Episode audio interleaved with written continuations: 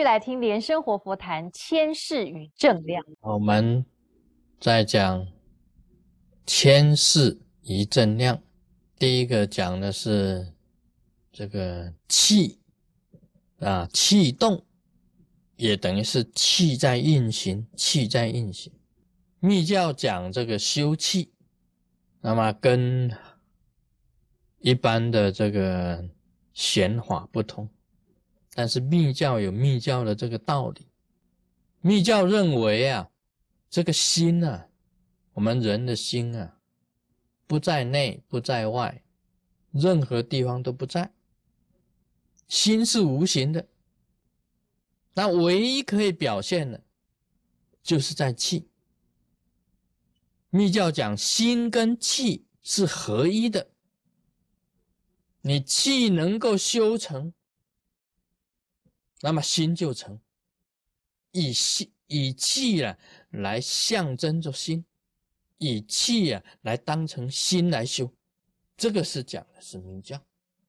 所以呀，这个像释迦牟尼佛他讲这个数息观啊，数息呀，你注意你自己的呼吸呀、气息呀。佛陀本身也讲数息的，也讲数息。其实这个就是修气的开始。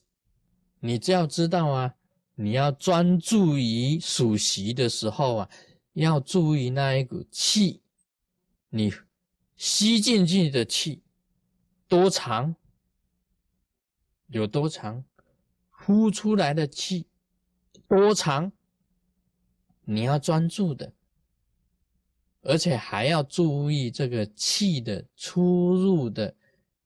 维系的任何一个维系的要诀，你这样能够专一，能够训练你自己的专一。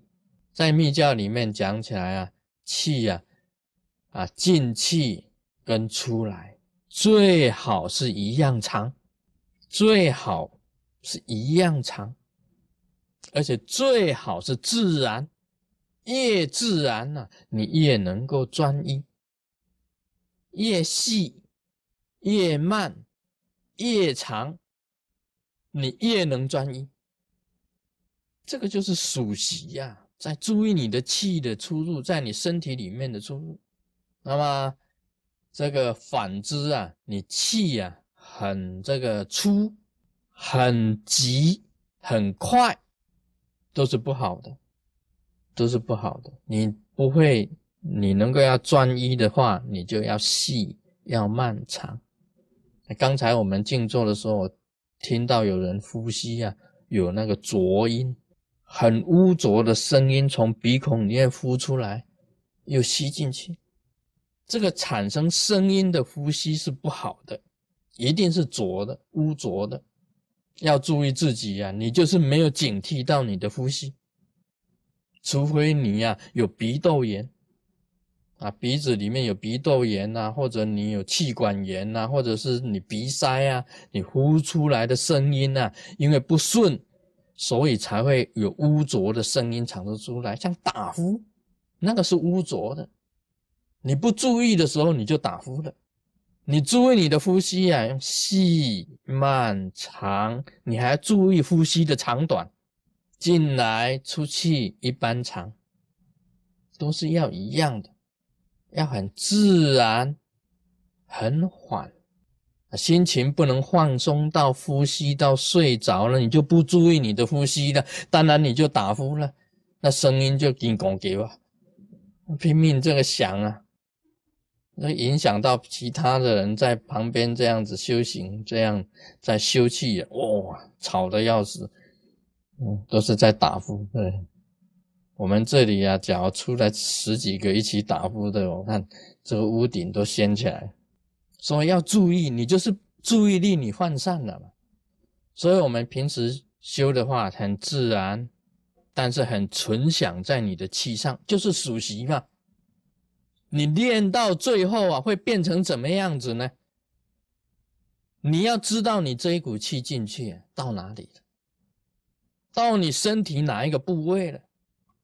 这个就是你微妙的地方啊！修气的人呐，你能够心很平和。为什么呢？因为你的气调的很好，调的很自然，而且你能够运转你的气。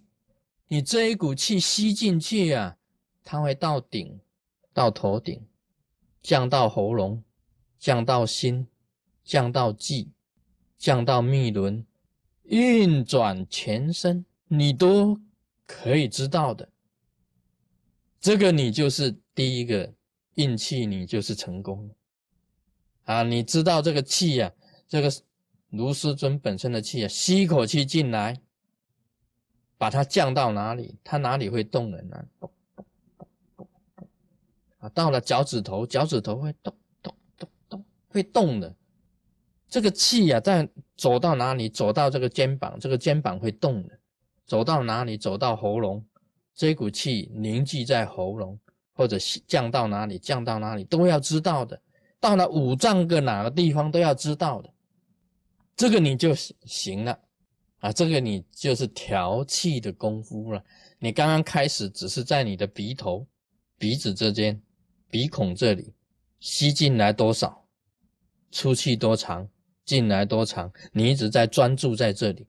刚开始是这样，能够专一了以后啊，这一股气进到你身体里面了，到哪里凝结的东西，走到哪里都要知道的。这个就是气动。所以啊，你手伸出来。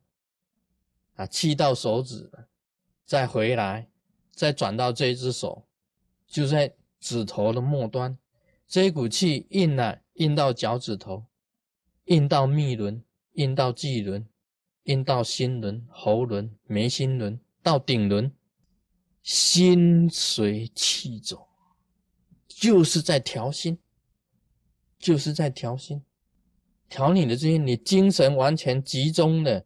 在注意你的鼻子这边的呼吸长短，这就是一种信念，就是数习惯呐。所以释迦牟尼佛啊，在《圆觉经》里面也教我们的数习惯呐。密教特别强调啊，心气合一，因为心没有办法去象征，只有用气来象征。那你修气就等于在修心。你知道，你气很调和的时候啊，你心呢就很稳了，就定了，就是调心嘛。调气就是调心嘛。你心很定了，光明就会显现了。心不定了，那个光啊，闪耀的。你心一定啊，光就稳固了，光就稳定了，气也稳定了，光也稳定了。这是密教的口诀呀。第一个要诀，你就是要修气，把你身体的气啊修得很自然、很细、很慢、很长，你心才能够定。心一定了，就能入三摩地，三摩地就能够入定。啊，今天讲到这里，Om Mani Padme Hum。